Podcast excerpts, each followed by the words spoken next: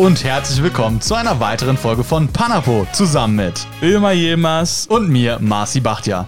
Weiter geht's mit unseren Interviews zu den anstehenden Kommunalwahlen. Heute sprechen wir mit Karin Welge, Oberbürgermeisterkandidatin in Gelsenkirchen. Wie sie zu Bildung und Digitalisierung und Armut in Gelsenkirchen steht, erfahrt ihr in diesem Interview. Hallo und herzlich willkommen, Frau Welge. Schön, dass das zunächst erstmal geklappt hat. Danke Ihnen für Ihre Zeit und wir starten mal direkt. Mm, wir haben einige junge Menschen auf der Straße und in unserem Freundeskreis und Umfeld gefragt, was sie denn über die Kommunalpolitik und vor allem auch Stadtpolitik so denn wissen. Und die meiste Antwort, die da so zurückkam, war eigentlich, ja, Wahlplakate. Man sieht nur ganz viele Wahlplakate. Mm, und nach Rückfrage, okay, was, was passiert denn jetzt am, am, am 13.09., kam dann immer, ja, da sind Wahlen. Und was wird da gewählt, wussten die meisten nicht. Ups. Wie, wie sehen Sie das oder wie, was denken Sie denn? Ähm, also die oder viele junge Erwachsene aus unserer Sicht äh, wissen gar nicht, was jetzt wirklich Stadtpolitik ausmacht und äh, die Kommunalwahlen überhaupt bedeuten. Mm, wie sehen Sie das und warum sollte das vielleicht auch für die jungen Menschen etwas interessanter sein? Ich teile die Einschätzung, dass äh, auch ich die Wahrnehmung habe, dass viele junge Leute A nicht wissen, worum es geht. Und hm. was mich manchmal noch ein bisschen mehr erstaunt hat, ist, dass die überhaupt gar nicht wissen, wie so eine Stadt funktioniert welche Aufgaben eine Stadt hat und dass es sich vielleicht doch lohnt, daran mitzuwirken, die ein oder andere Aufgabe umzusetzen, aufzurufen oder zu erweitern. Wenn Sie mich fragen würden, welche Ursachen ich da drin sehe, dann gibt es mit Sicherheit, wenn Sie so auf die politische Ebene äh, anspielen wollen, schon auch äh, die ganz klare Aussage, dass es offensichtlich äh, dem einen oder anderen Politiker in den letzten Jahren nicht gelungen ist, äh, den jungen Leuten ein Bild davon zu geben. Ich habe vor vielen Jahren in einer anderen Stadt äh, versucht, über ein Format äh, etwas anzubieten. Da habe ich ähm, Schulkinder in der dritten Klasse immer eingeladen in den Ratssaal und die durften dann in einem ersten Schritt immer zum, äh, damals hieß das noch Einwohnermeldeamt, heute heißt das hier Standesamt, dann durften die so ihre Karten gucken, wo dann die Großeltern drin standen, die Eltern, damit die so ein Gefühl hatten, ah, da fängt es eigentlich an. Und dann habe ich gesagt, wollt ihr lieber Schule oder wollt ihr lieber Kindergarten oder wollt ihr lieber Spielplatz? Und dann bin ich zur Bauverwaltung gegangen und habe denen das so ein bisschen gezeigt und dann habe ich dann einfach in den Ratssaal eingeladen und habe gesagt, welche Themen interessieren euch. Und dann hat jeder einfach so eine Aufgabe gekriegt. Ich habe es nicht so bürokratisch gemacht, nicht organisatorisch. Ich habe die einfach eingeladen. Die Lehrer waren begeistert und äh, die durften sich die Themen aussuchen. Ich finde, man muss diese extrem bürokratischen Hürden etwas abbauen, dass wir so weit weg sind, dass gar ja. keiner eine Ahnung hat, äh, dass man wirklich auch in einer Stadt gestalten sollte, weil es geht immer um meine Stadt, um das, wie ich leben will wo ich leben will und wie ich mir mein unmittelbares Lebensumfeld vorstelle. Und wenn ich das den Politikern alleine überlasse, dann machen die manchmal Dinge, die finde ich dann naturgemäß nicht so gut. Und deswegen kann ich nur alle Jugendlichen auffordern und vor allen Dingen auch die politische Klasse, das sind ja die, mit denen ich auch noch ein bisschen häufiger zu tun habe, äh, sehr dafür zu werben und zwar nicht mit Plakaten, sondern einfach indem sie da sind, einladen und sagen, hast du überhaupt eine Ahnung davon, was das heißt, Stadtverordneter? Ich merke ja ganz häufig, dass ich selber schon so ein bisschen verblöde und wenn ich dann einem sage, ich bin Kämmerin, das sage ich schon gar nicht mehr. Ich sage immer, hier ist immer aufpassen, dass wir genug verdienen, damit wir die Dinge, die wir machen müssen, noch bezahlen können. Das verstehen die Leute deutlich besser. Und wir müssen natürlich schon ein bisschen aufpassen, dass in unserem sehr komplexen und extrem vielfältigen und manchmal auch komplizierten System wir die Leute nicht verlieren, wir die Menschen auf der Straße nicht verlieren, weil wir das selber manchmal schon fast gar nicht mehr blicken und erst recht nicht von den Bürgern und schon gar nicht von den Jugendlichen erwarten können, dass die alles kennen und verstehen müssen. Ja. Also Sie sagen es, also ich würde mich persönlich als doch sehr Politik interessiert betiteln. Mhm. Nichtsdestotrotz ist es wirklich ja sehr alles sehr bürokratisch und auch ein sehr rechtliches Feld. Ne, was ja. darf man wie überhaupt machen? Das ja. ist ja natürlich alles durch Gesetze und so ja. verankert. Und äh, dann gibt es natürlich die Kontrollgremien, die das dann kontrollieren, ob denn, sage ich mal, äh, die, die ab, ne? Bundesregierung ne? und so weiter das dann richtig gemacht hat. Also ja, ich, ich kann schon verstehen, warum das abschreckt, weil es einfach so komplex ist. Aber ich denke, vielleicht muss man da auch vielleicht verstehen, dass so wie es ja in Deutschland funktioniert, ne, die Demokratie, mhm. dass das ja vielleicht doch gut ist, dass es so komplex ist, weil es halt nicht, ich sag mal, so beliebig. Lücken gibt. Es ist nicht wie beliebig. damals zum Zweiten Weltkrieg mal. Ja, ja.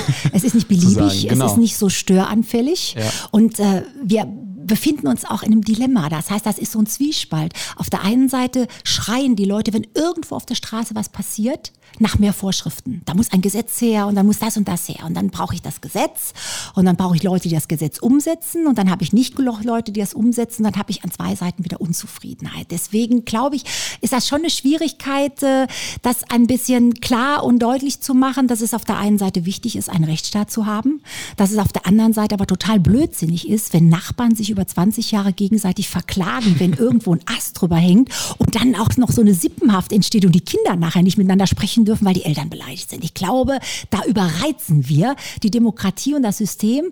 Und äh, das liegt natürlich an einem Einzelnen. Nutzen wir das System oder missbrauchen wir das System? Und ich glaube, das ist eine ganz, ganz spannende Frage, die wir mit ganz, ganz vielen Leuten nochmal aufrufen und diskutieren sollten. Um jetzt nochmal quasi zum Thema Stadtpolitik zurückzukehren. Was können Sie denn konkret der Jugend oder auch den jungen Menschen sagen, warum man sich vielleicht für die Stadtpolitik interessieren und engagieren sollte? Weil die, die hier leben, auch morgen hier leben wollen und weil die auch eine Idee mitbringen, wie es sein sollte. Und sie sollten tunlichst nicht warten, bis die, die sie für nicht kompetent genug halten, Entscheidungen treffen und etwas tun, mit dem sie nachher unzufrieden sind. Deswegen lautet meine Botschaft, wenn ihr wollt, dass etwas in eure Richtung bewegt wird, bewegt uns auf uns zu und bringt euch mit euren Ideen ein und animiert euch, äh, uns in eurem Sinne das Richtige zu tun. Bei vielen jungen Erwachsenen ist das ja so hier in Gelsenkirchen, dass die dann irgendwann einfach umziehen, weil Gelsenkirchen nicht attraktiv genug ist ja. und so weiter und so fort. Ja. Ähm, und dann wollte ich Sie halt fragen, wie ist das jetzt? Wie wollen Sie die Stadt Gelsenkirchen attraktiver für Jugendliche machen, sodass die einfach hier bleiben und nicht irgendwo anders hinziehen in Deutschland? Ja, es gibt für mich so drei Punkte. Als erstes müsste ich mal hinreichend Geld besorgen, dass das möglich ist. Na, wir sind ja auch ein bisschen immer auf Stütze angewiesen. Ich drücke mich mal so bewusst ein bisschen niederschwellig aus und wir würden manchmal sehr viel mehr tun. Ich würde zweitens nicht die Arroganz haben wollen, selbst zu bestimmen, was ich für Jugendliche tun würde wollen, sondern man muss die Jugendlichen einbinden.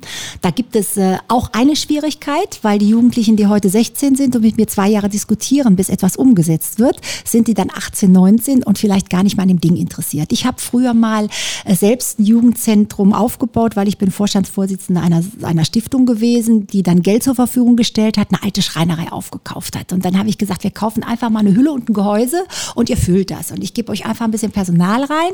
Und da haben wir die ersten drei Jahre haben wir Band-Contests dann gehabt. Und ich bin jetzt vor einem halben Jahr wieder da gewesen. Und dann haben die mir ganz stolz gezeigt, jetzt ist da so eine super Skateranlage drin. Das heißt, man muss den Jugendlichen einfach einen Raum bieten, wo sie sich auch selbst verwirklichen können. Und nicht wir mit unseren tradierten Vorstellungen, die irgendwann mal so abgegammelt haben in einem Jugendzentrum, wo es dann nur 10 Quadratmeter darf, meinen, das muss auch das Programm von morgen sein. Was man auch oder was aus meiner Sicht man ja auch merkt, was Sie ja auch wahrscheinlich schon, schon angesprochen haben, ist, dass vor allem ja auch bei den jungen Leuten, ich weiß nicht, ob es äh, nicht das Desinteresse ist, sondern ähm, dass äh, gefühlt in dem, in dem voranschreitenden Alter man sich dann auch mehr mit solchen Sachen, glaube ich, auseinandersetzt. Und mhm. für viele junge Menschen ist das einfach nichts Wichtiges oder etwas, wofür man sich nicht einsetzen will. Klar, auf der anderen Seite sehen wir jetzt, dass es ja Stimmt. Bewegungen wie Fridays for Future ja. oder äh, ähm, andere Bewegungen, Black Lives Matter und so weiter, dass da sich auch vor allem junge Menschen interessieren. Hm, nichtsdestotrotz haben wir in der breiten Bevölkerung und ich denke auch in Gelsenkirchen da eher das Problem, ja, junge Menschen anzusprechen. Ähm, gibt es was Konkretes vielleicht, was Sie als ähm, angehende Oberbürgermeisterin äh, machen wollen, um vielleicht die Jugend noch ein bisschen mehr zur Politik zu holen? Mhm. Also ich habe die Erfahrung gemacht, dass äh, Jugendliche immer ganz gut brennen, mitmachen und leidenschaftlich engagiert sind. Ähm, wenn es um ihr Thema geht. Deswegen glaube ich, wäre der erste Schritt für mich, äh, dorthin zu gehen, wo Jugendliche sind und einfach erstmal die Ohren aufzusperren und äh, zu gucken. Gibt so ein Common Sense an Thema, was ganz viele besetzen wollen und dann würde ich die alle an den Tisch holen und würde gucken, kann man da ein Projekt draus machen. Ansonsten gibt es immer so die Klassiker, wir brauchen mehr Jugendbegegnungsräume, wir brauchen mehr Sportsachen. Ich glaube, da ist eine ganze Menge dran, äh, aber ich will nicht so erhaben sein und sagen, ich mache jetzt gleich 23 Dinge gleichzeitig. Wir haben ja so eine Grundstruktur an Versorgung, die viele Leute gut finden. Die würde ich auch nochmal, ich sage da mal so, offen beleuchten und da würde ich die Jugendlichen dazu einladen und fragen, sind wir in dem Bereich noch up to date? Was meint ihr? Was haltet ihr? Ich bin aber nicht ganz sicher, wie viele ich dann damit erreiche, weil Sie haben zu Recht angesprochen, viele sind ein bisschen desinteressiert. Das hat aber auch mit Jugendlichen zu tun. Die haben ja erstmal ganz andere Dinge und wenn die nicht konkret klar. was, wenn die doch nicht konkret was vermissen, dann kämen die doch nie auf die Idee, es einzufordern. Das ist eben das junge Leben, das ist nicht das hochreflektierte, das sind die Mutigen, die noch fliegen wollen und können und die dann, wenn sie sich erstmal irgendwo die Nase stoßen, dann sagen, jetzt muss ich dahin und muss mich drum kümmern. Das werden wir, glaube ich, nicht grundsätzlich ändern, weil das, das, das ist über die Jahrtausende bei Jugendlichen so gewesen. Aber ich würde ganz gerne offen sein und würde jetzt unabhängig von diesen klassischen Formaten Bürgersprechstunde, würde mich auch, weiß ich nicht, einmal im halben Jahr, ob das dann ein Picknick heißt oder irgendwo bei einer Musikveranstaltung oder irgendwo bei einer Probe, würde ich mich einfach hinsetzen und würde mich nicht berieseln lassen, sondern würde die Impulse aufnehmen und vielleicht mit meiner Erfahrung da noch ein bisschen was reingeben können und hoffe, dass wir da so zwei, drei gute Projekte hinkriegen, die allen dann auch ganz gut gefallen. Bildung ist ja wirklich in der Demokratie extrem wichtig, so wie wir auch merken. Und wir sind auch, wir sind auch extrem froh, hier die Bildung genossen zu haben und ähm, quasi das Abitur gemacht zu haben. Mhm. Und auf der anderen Seite, wenn wir uns dann Gelsenkirchen insgesamt gucken und halt ja diese schlechten Rahmenbedingungen, ich sag mal marode Schulen, äh, fehlende digitale Konzepte, da ist die Frage von uns äh, quasi an, an Sie, was, wie sehen Sie die Lage in Gelsenkirchen? Ja. Mm, in Bezug jetzt ne, auf marode Schulen Schon und Digitalisierung klar. und was möchten Sie persönlich oder ich sag mal auch als, als SPD natürlich dagegen unternehmen? Ja, bin für die Frage ausdrücklich dankbar. Da ist eine ganze Menge Wahres dran. Bildung ist ein zentrales Thema. Bildung heißt für mich aber nicht einfach nur Fachwissen irgendwo reintreschen, sondern Bildung heißt für mich äh, Persönlichkeiten entwickeln den mhm. Menschen den Raum zu geben, äh, das für sich zu entscheiden und stark in dem Berufsbild äh, zu werden, was auf der einen Seite gebraucht wird, also marktorientiert nachgefragt wird, aber auf der anderen Seite auch den Neigungen entspricht. Und gleichzeitig eine so starke Persönlichkeit zu sein, die dann auch wirklich selbstfinanziert ihr Leben in Angriff nimmt. Das ist jetzt so, klingt jetzt so bildungspolitisch pathetisch.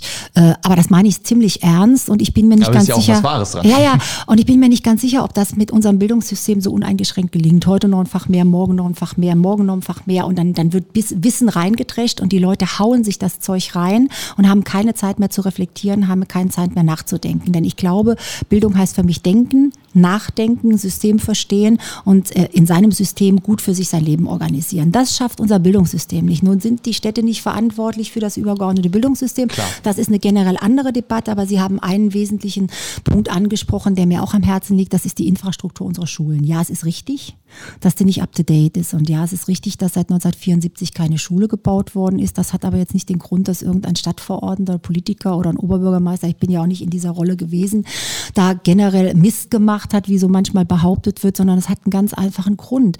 Äh, wir sind äh, von 390.000 Einwohnern auf 200, äh, unter 60.000 gesunken. Viele wohlhabende Leute sind abgewandert, haben Infrastruktur selbst nicht gepflegt und die Stadt hat dadurch natürlich auch keine Ertragssituation gehabt, die es ihr möglich gemacht hat. Und wir haben über 10, 15 Jahre immer, ich nenne auch die Zahl ganz gerne, so zwischen 14 und 18 Millionen Investitionsfreigabe gehabt gehabt von den Kommunalaufsichtsbehörden. Und eine Schule kostet zwischen 60 und 80 Millionen. Und wenn mhm. ich über Investitionen von 14 bis 18 Millionen, dann sind die nicht nur für die Schulen, für alle Straßen, für alle Kindergärten, für die gesamten Hunderte von Gebäuden, die der Stadt gehören, egal ob da Stadtverwaltung drin ist, sonst was drin ist, für die Sportplätze etc., dann haben Sie eine Vorstellung davon, dass das ein Fliegenschiss ist, in der Bedarfslage. Jetzt sind wir seit einigen Jahren in der Debatte zu sagen, das kann doch so nicht weitergehen. Der Spalt zwischen armen und reichen Städten und zwischen den strukturellen Ungerechtigkeiten wird immer größer, wenn wir uns nicht kümmern. Deswegen gibt es seit einiger Zeit Investitionsprogramme, die uns zum ersten Mal seit Jahrzehnten in die Lage versetzen, auch mal da Geld auszugeben. Und äh, da bin ich auch ein Verfechter der Situation, der sagt, äh, Investition in die Zukunft heißt investieren. Und investieren heißt immer auch das kreditieren, was an Vermögen geschaffen wird. Das tut jeder Privatmann so. Ich kenne kaum Leute in meinem privaten Kreis, die sich ein Häuschen gekauft haben, wo sie keinen Kredit gebraucht haben. Und wenn, dann müsste ich mir ein bisschen Sorgen machen, in welcher, in welcher Range ich hier in Gelsenkirchen unterwegs bin. Und das ist so ein bisschen, das, das ist so ein bisschen diese Normalität. Und die ist in dieser haushaltswirtschaftlichen Debatte jahrzehntelang verloren gegangen. Jetzt habe ich das Glück, dass ich auch Finanzen ganz gut kann. Und deswegen bin ich im intensiven Diskurs auch mit der Kommunalaufsicht, die mir schon ganz klar gesagt hat, äh, Schulen kannst du raushauen, da darfst du auch überziehen. Ich habe vorgestern noch ein Telefonat mit denen geführt, weil ich sage, Freunde, wie stellt ihr euch das vor, dass ich im Jahr zwei Klodeckel reparieren kann und die Bürger sollen zufrieden sein. Deswegen finde ich es ein bisschen unfair in der politischen Debatte, dass dem jetzigen Oberbürgermeister, den ich ja nicht unbedingt verteidigen muss, aber wo ich zumindest so ehrlich und fair sein will, jeder kaputte Klodeckel angelastet wird, wenn auf der anderen Seite die Möglichkeiten nicht bestehen. Anders ausgedrückt, wenn eine Familie von Hartz IV lebt, dann hat sie auch keine Villa da stehen, dann ist er auch froh, wenn die Waschmaschine kaputt ist, dass sie noch repariert kriegt. Und bedauerlicherweise sind wir in einer ähnlichen Situation und ich hoffe, dass wir in fünf Jahren da deutlich weiter sind. Also geht die Kritik da eher ganz klar an die, ich sag mal, entweder Landes- bzw. Bundesregierung. An das System. An das Sie, Syst- ja. Sie, mein, mein, meine Kritik, die geht nicht immer an Personen, weil dieses Personentrashing. Das, das habe ich jetzt auch Nein, gar aber nicht dieses Personentrashing geht mir wirklich auf den Keks. Ja. Ich habe im Bundestag gearbeitet, ich habe für das Land gearbeitet, ich habe Polizisten ausgebildet und andere. Wenn ich eins gut kapiert habe, dann kenne ich die Zusammenhänge. Und es ist weniger, immer weniger geschehen, wenn einer gesagt hat, der Depp ist schuld, als wenn ich sagt, lasst uns das mal von einer anderen Perspektive betrachten und guckt mal, wo die Bedarfe und Notwendigkeit sind und lasst uns Lösungen erarbeiten. Und deswegen sage ich ja, dieses Haushaltssystem, was wir die letzten Jahre leben müssten, hat die sowieso benachteiligten Kommunen noch weiter ins Hintertreffen gebracht und da würde ich massiv gegen antreten wollen, ja.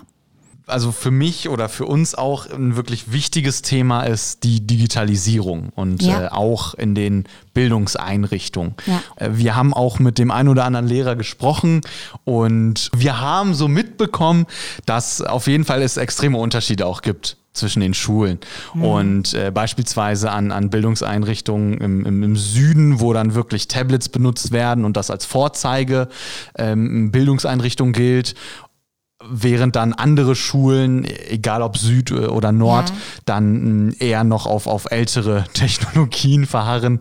Und mh, Aber was ist Ihr Erklärungshorizont dafür? Ist das, weil die Stadt da keine Infrastruktur zur Verfügung gestellt hat oder weil das, weil die Pädagogen auch selbst eher ein bisschen retardiert im Umgang ja, mit der neuen genau. Technik Und, und sind? da ist aber auch die, da ist ja auch das Ding. Also die, es muss ja auch Fortbildung geben. Das war auch so ein Kritikpunkt, dass Ja. es zu wenig, Okay. äh, dass, dass es äh, bei denen jetzt im konkreten Fall gar nicht mal so, aber insgesamt, jetzt auch deutschlandweit, kann man Ja, schon sagen, dass da die Fortbildung für diese mit neuen Methoden und äh, für neue digitale Medien einfach fehlen. Stimmt. Vielleicht auch, damit der ältere Kollege da auch mit klarkommt und dann dementsprechend das auch vernünftig nutzen kann.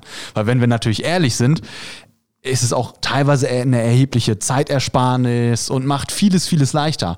Und da auch die Frage an Sie, wie, wie sehen Sie das und wie möchten Sie die Digitalisierung in den Schulen voranbringen? Auch natürlich vor dem Hintergrund, dass das auch äh, Landes- äh, bzw. Bundesland. Aber wir müssen ja gut matchen. Ne? Machen wir uns ja nichts vor. Am Ende Ja. des Tages muss die Infrastruktur letztlich zur Pädag- Pädagogik passen und umgekehrt. Wir haben ja jetzt in den Corona-Zeiten deutlich festgestellt, dass das noch sehr, sehr holprig war, dass es Angebote gab, die einigermaßen gelaufen sind, dass andere, die sehr, sehr schwierig waren. Und äh, ich sage immer, das Beharrungsvermögen der Menschen ist manchmal erstaunlich, aber sie werden sich nicht darum mogeln können, äh, wenn Veränderungen anstehen. Ich will mal so ein Beispiel erzählen. Ich bin 1991 im Bundestag gewesen. Da ist eine, ähm, habe hab das Büro eines Abgeordneten geleitet und unsere Sekretärin, die war wirklich psychisch erkrankt, als die hörte, sie muss jetzt nur noch vom Computer sitzen.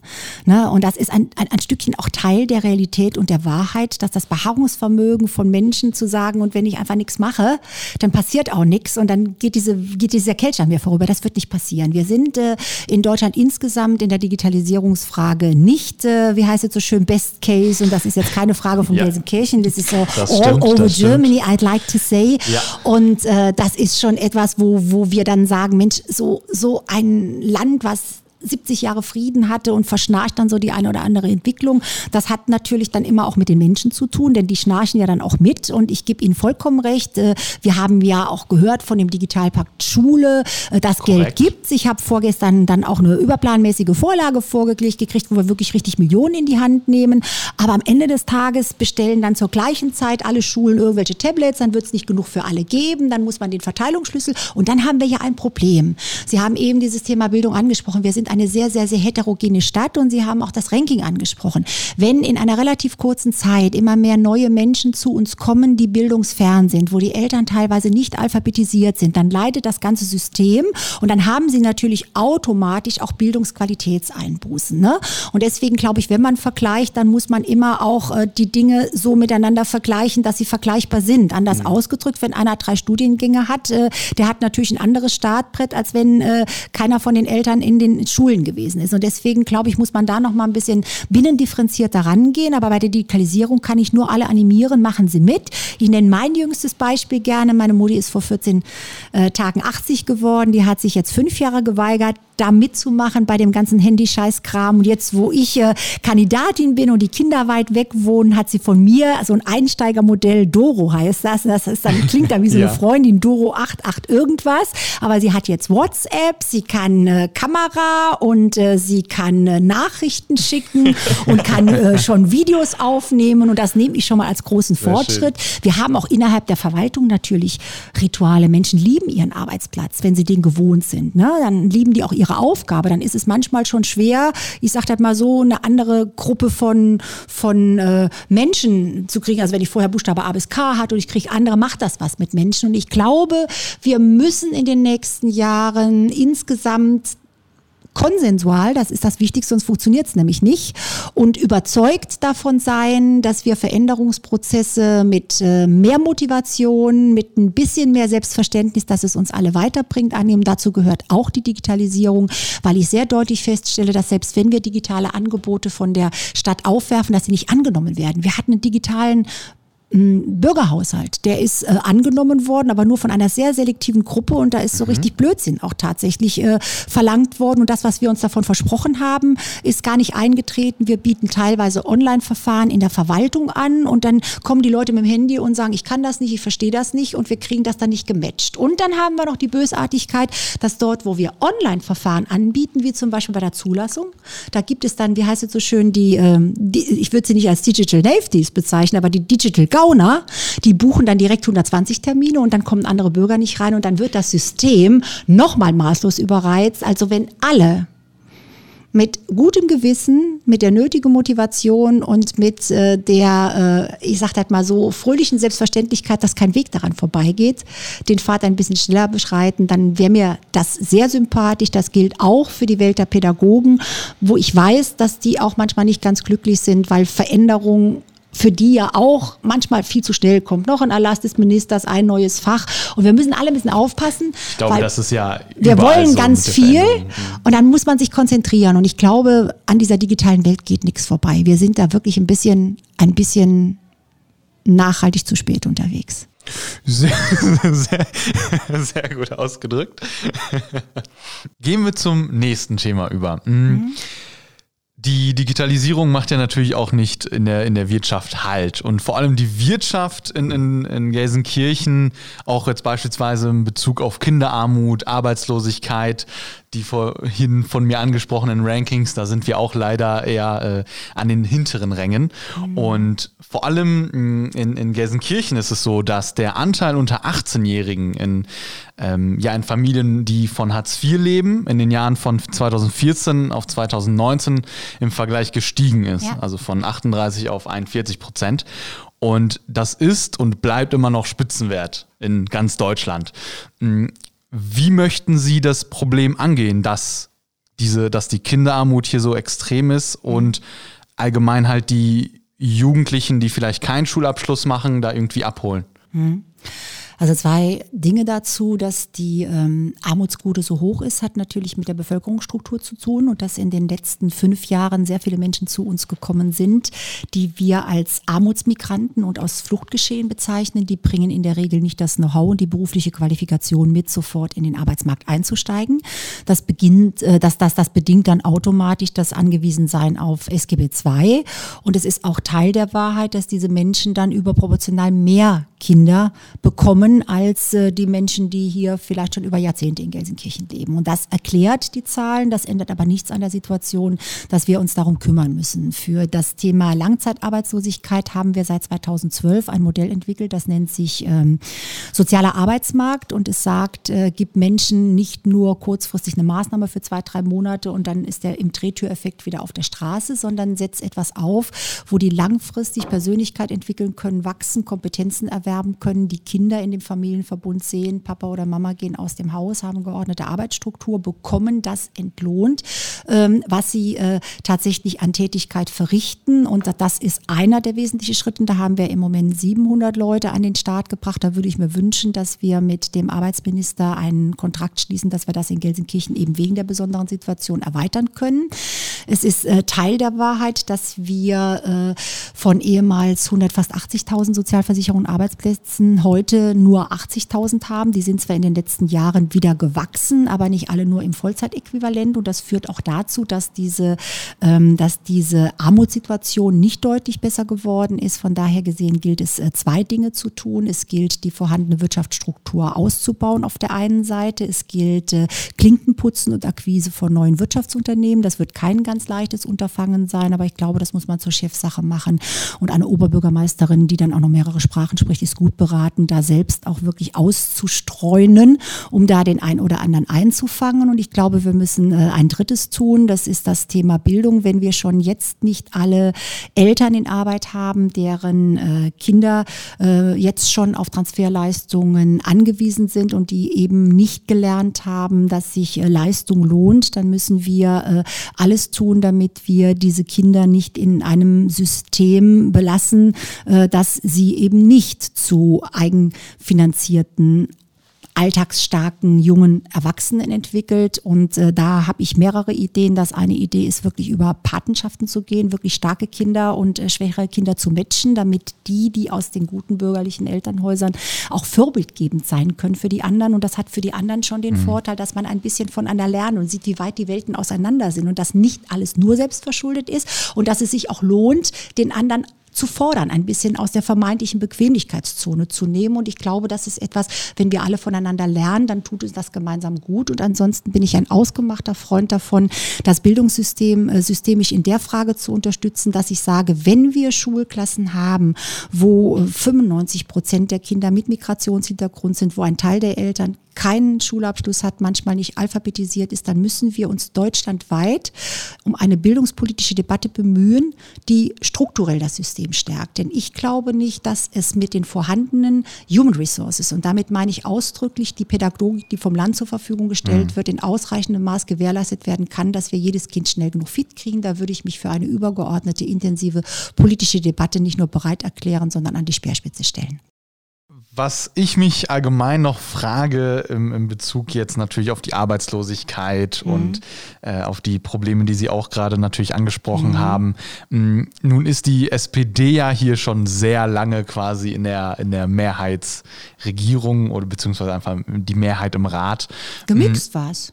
Gemixt war's. Gemixt, ja, aber, ja. aber die, die SPD hatte doch meistens die, die mehr, also mehr Sitze häufiger, als ne, häufiger. Häufiger, aber es gab genau, zwischendurch ja. natürlich auch, äh, ich glaube, den ja. äh, Ziehvater des äh, Mitbewerbers aus dem CDU-Bereich. Ja, der hat richtig, ja auch mal die genau, Chance gehabt, richtig, da ganz ja, deutlich das, das stimmt. Wesentliches anderes an den Start zu bringen. Das stimmt, und das, das stimmt. Äh, ja. würde, glaube ich, auch jeder, wenn es gut laufen würde, auch nach wie vor noch unterstützen. Das stimmt. Was mhm. ich mich frage, ist, was vielleicht Ihre persönliche Meinung sind. Sie waren jetzt natürlich nicht in dieser Sache beteiligt, sondern Nö. Sie als, richtig, sondern Sie als äh, äh, Kämmerin äh, haben ja ganz andere Aufgaben mhm. und die persönliche Frage an Sie, was denken Sie denn, was vielleicht, was hätte die SPD vielleicht noch ein bisschen besser machen können?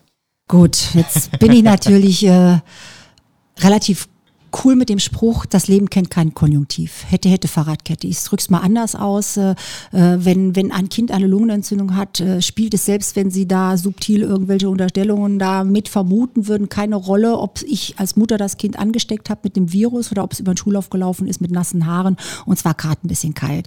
Äh, ich glaube, wir sollten uns auf die Zukunft kaprizieren. Ich glaube, in jeder politischen Konstellation gibt es äh, manchmal Entscheidungen, die nicht alle gut finden und die sich als äh, nicht nachhaltig wirksam erwiesen haben. Das, was ich festgestellt habe in den Jahren, in denen äh, ich hier bin, dass äh, die SPD-Mehrheit durch durchaus erfolgreich versucht hat, Krisen zu bewältigen. Das war die Flüchtlingskrise und da ist ja einiges auf uns herangestürzt. Sie haben den äh, sozialen Arbeitsmarkt mit dem SPD-Arbeitsminister an den mhm. Start gebracht. Sie haben in dem Bereich Stadterneuerung eine Menge gemacht und äh, das, glaube ich, kann kann man nicht nivellieren. Dass das aus der Blick, ich sage aus, aus dem Blickwinkel also, um, des um Gegenübers ja.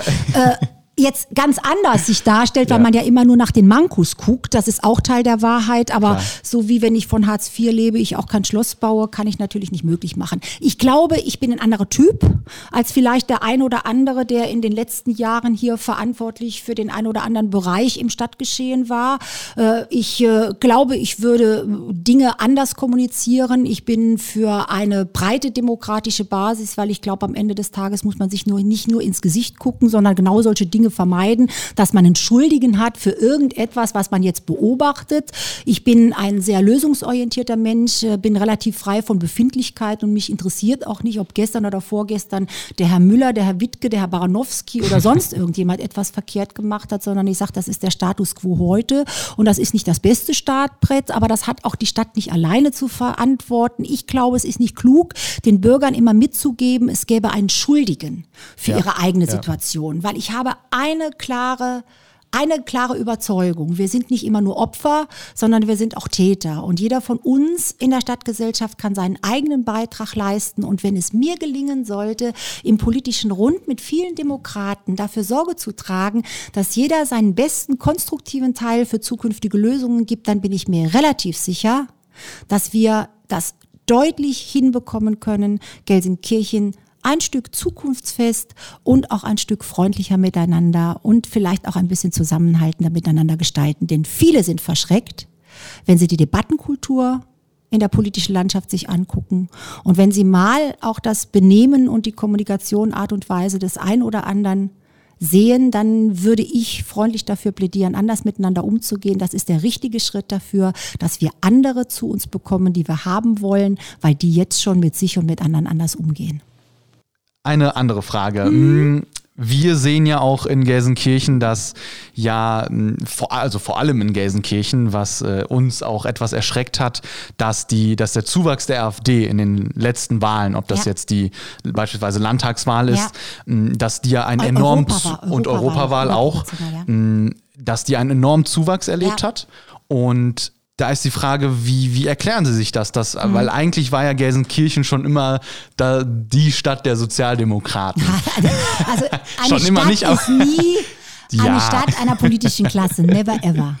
Da gebe ich Ihnen natürlich vollkommen recht, das ist auch politisch korrekt, aber vom, vom Gefühl. Das ist natürlich. meine Meinung. Ja, ich weiß, ich weiß. Ähm, aber da die Frage Nicht das an erklären, Sie, ja. Genau, wie ich glaube, Sie sich ich das? glaube, die Leute haben Angst. Und äh, Angst macht was mit Menschen. Das macht nämlich Unruhe. Der eine verfällt in Panik, der andere verfällt in Wut und die anderen machen gar nichts. Und die Angst resultiert daher, dass natürlich eine Stadt, wenn sie über Jahre und Jahrzehnte nicht ausreichend finanziert war, nicht immer diese Impulse hat setzen können, die vielleicht wünschenswert und möglich gewesen wären. Das ist das äh, eine. Das macht schon mit der Bevölkerung etwas. Und wir haben in der Tat, ich sage das mal so, doch auch eine Veränderung im Stadtgeschehen. Wir sind äh, sehr viel bunter und vielfältiger geworden und das nicht nur mit Menschen, die ganz stark sind, die alle Unternehmen gegründet haben, die alle viel Kapital mitgebracht haben, sondern wir sehen uns ausgesetzt einer doch überproportionalen Arbeitsmigration. Und diese Armutsmigration, Entschuldigung. Mhm. Und diese Armutsmigration, die ist was ganz anderes als die Arbeitsmigration, die wir vor Jahren hatten. Da sind Leute gekommen, auch aus anderen Ländern, die sind am anderen Tag Kollege gewesen und übermorgen Nachbarn und man hat zusammen das Gärtchen gepflegt. Und das ist heute eine deutlich andere Situation. Das führt zu emotionalen Spalten. Die Menschen rücken nicht zusammen. Sie rücken auseinander und äh, das Bild ändert sich ein bisschen. Das ist in der Tat so. Und die Leute haben Angst, weil sie sagen, ich weiß jetzt nicht, wie ich damit umgehen soll. Und äh, das ist eigentlich nicht so, wie ich mir meinen Gelsenkirchen vorgestellt habe. Ich habe nämlich gedacht, neben Käthe Müller wohnt dann Magda Bayer mhm. und alle haben die Geranientöpfe. Und das ist in der Tat etwas, wo wir intensiv überlegen müssen, wie kann ein solcher schwieriger Integrationsprozess gelingen. Und ich habe 2014 mit anderen eine Konzeption erarbeitet, die lautet Integration unter klaren Leitplanken. Herzlich willkommen ist der, der sich an die Regeln hält. Und ich glaube, da müssen wir sehr viel intensiver mit allen Akteuren zusammenarbeiten, nicht nur in den Nachbarschaften, sondern auch mit den den übergeordneten Behörden, dass wir den Bürgern den Glauben daran zurückgeben, dass das gut gelingt. Da haben wir einige auf der Strecke verloren. Ich will dazu sagen, ich glaube nicht, dass all diejenigen, die da jetzt noch darüber nachdenken, AfD zu wählen, wirklich Rassisten im klassischen Sinne sind. Die sind dann auch angstgesteuert. Natürlich gibt es auch die anderen. Und ich glaube, man muss da sehr viel binnendifferenzieren. Ich glaube, ja. es, es ist aller Anstrengungen wert, die, die einfach nur alleine sind, die Angst haben, die keinen Nachbar mehr haben, der mit ihnen spricht und dann sich über Lärm am Abend zu Recht auch ärgern, dass äh, wir die tatsächlich nochmal ähm, zurückgewinnen können für ein demokratisches Rund, was nicht auf Ausgrenzung setzt, denn wir haben auch schlechtes Benehmen bei deutschen Mitbürgern, das ist so. Wir haben in dieser Stadt an der einen oder anderen Stelle ein bisschen etwas, was ich als Verrohungstendenz bezeichne und ich bin froh und dankbar um jeden, der das auch so sieht und der mit mir massiv dagegen äh, äh, eintritt und der wirklich auch Zivilcourage zeigt, denn ich gehe durch die Bahnhofstraße, immer kann keiner mehr durch die Bahnhofstraße gehen, ich gehe das. Ich bin auch nicht immer nur glücklich, wenn ich mhm. da Dinge liegen sehe. Und ich bin der Erste, der auch gerne mit allen politischen Parteien nach der Wahl in eine ernste Debatte tritt. Dann ändern wir zum Beispiel ordnungsbehördliche Vorgaben und jede weggeworfene Kippe kostet fünf Euro. Aber egal wer es ist, da gibt es nicht den guten Bürger, der nichts zahlen muss und den schlechten Bürger. Ich habe solche Erfahrungen im, im Schüleraustausch in, in Ende der 70er Jahre schon in London gemacht. Wir hatten nur wenig Taschengeld und, und unser Lehrer war damals so klug und hat euch gesagt, passt bloß auf. Wenn einer von euch was wegschmeißt, dann habt ihr zwei Tage nichts zu essen und zu trinken. und da haben wir uns gehütet. Und ich glaube, manchmal muss man auch ein bisschen offensiver in die Debatte gehen. Und dafür wäre ich sehr zu haben, weil ich glaube, am Ende des Tages läuft nicht alles erziehungspädagogisch in dem Zeitraum, in dem wir uns vorstellen. Da muss man auch ordnungspolitisch was dagegen setzen. Und dafür bin ich sehr. Also Sie sehen das, um das kurz zusammenzufassen, äh, den Zuwachs der AfD auch insbesondere durch die Flüchtlingskrise, äh, die, wir, die wir durchlebt haben. So hätte ich das jetzt im, im also Kern es gibt, so zusammengefasst. Es gibt, es gibt zwei Phänomene. Es gibt ja. in Ostdeutschland gibt es ja das Phänomen, dass da relativ der, der Ausländeranteil relativ gering ist und das, was sie nicht kennen, macht ihnen trotzdem Angst ja. und polarisiert. Und bei uns ist es in der Tat so, dass sie sagen, das erkennen wir nicht so wieder wie vorher. Der hat dann direkt Deutsch gelernt. Da gab es ja auch, wenn du zu viel, mhm. zu schnell an Bewegung hast, dann kann das System ja gar nicht nacharbeiten. Und das merken die Leute und das ja. macht sie unsicher, macht ihnen Angst und das spielt damit eine Rolle, ja. Man merkt ja auch insbesondere bei, ich sag mal, AfD, äh, ja, Anhängern und mhm. ähm, Wählern, dass eine gewisse Politikverdrossenheit vielleicht ja. vorher geherrscht hat. Ja. Und wie erklären Sie sich das oder beziehungsweise anders, anders gestellt? Hm, sehen Sie da vielleicht nicht die, äh, ich sag mal, die Altparteien oder die, ähm, die, die äh, normalen äh, für die ganze, für die breite Masse, ich sag mal SPD, CDU, hm, sehen Sie die da vielleicht nicht ein bisschen mehr in der Pflicht, auch ein bisschen mehr zu kommunizieren und Sachen vielleicht besser und transparenter aufzulegen, auch, auch wenn sie. ich, ich sehe alle in der Pflicht, ja, breit und ja. transparent äh, zu ja. kommunizieren. Ich glaube, Politik und Demokratie werden nur obsiegen, wenn äh, die Leute alles wissen dürfen, was wir tun. Ja. Ich sage das mal ganz offen und die auch alles wissen dürfen, was wir vorhaben. Dann kann man sich über, über Formulierungen nochmal unterhalten, weil Menschen reagieren ja unterschiedlich auf Formulierungen. Aber ich bin weit davon entfernt äh, von, von sogenannten Hintertürpolitiken und ich bin selber absolut kein Freund, äh, ich sage das mal so, von Schaufensterpolitik. Ich bin kein Freund von mhm. Politik nach Newspaper. Das heißt, ich schlage morgens die Zeitung auf und sage, jetzt kümmere ich mich um das Thema. Ich bin ein Freund von systematischer Analyse und äh, man darf es nicht bei der Analyse lassen, denn wenn die Analyse der Analyse der Analyse folgt, dann dann bin ich keinen Schritt weiter.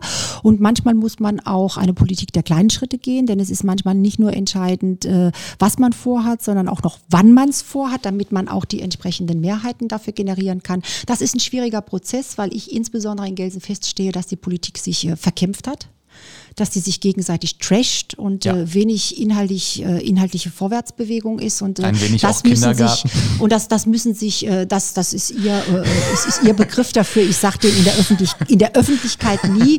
Äh, ich finde das sehr schwierig, weil wir nicht Ja. vorbildgebend sind. Und ich sage Ihnen ganz ehrlich, äh, das führt auch dazu, dass äh, äh, manchmal äh, auch, auch, auch Menschen wie ich wirklich überlegen und sagen, willst du jetzt da weitermachen? Und ich, ich sage Ihnen, die Gefahr ist nicht zu tun und was mit der Gesellschaft passiert, ist ungleich größer und Politik braucht auch starke Leute, die das tun.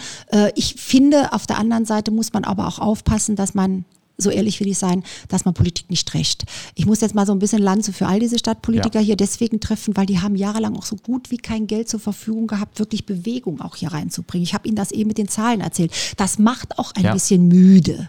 Und äh, deswegen glaube ich, ist es immer ganz leicht mit ganz einfachen Lösungen. Das ist auch die Gefahr bei der AfD. Ganz einfach leichte Lösung. Wären die Korrekt. alle nicht da, wäre die Welt in Ordnung. Oder alles ist schwarz und weiß. Und, die, und es sind dieselben Leute, Ja. die nach Portugal fahren, und wirklich teilweise gehandicapter über Pflastersteine wackeln und sagen, das war die schönste Tage meines Lebens. Und wenn hier ein Bürgersteig noch nicht ganz abgesenkt ist, dann sagen sie, die muss sie hier alle sofort des Platzes verweisen. Ich glaube, ich bin für eine gemäßigte, offene Debatte. Ich habe ein bisschen Sorge, dass wir immer zu schnell zu viel machen müssen, weil wir in einer schnelllebigen Zeit leben, dass wir viele Bürger nicht mitnehmen können. Aber ich bin halt jeden Tag dabei und kann mich nur anbieten und hoffe, dass wir ganz, ganz viele aus dem demokratischen Spektrum haben, die das genauso sehen und die sich nicht in Graben kämpfen, Selbstdarstellung und ich sag mal so in irgendwelchen Nebenkriegsschauplätzen verlieren. Das würde der Stadt gar nicht gut tun.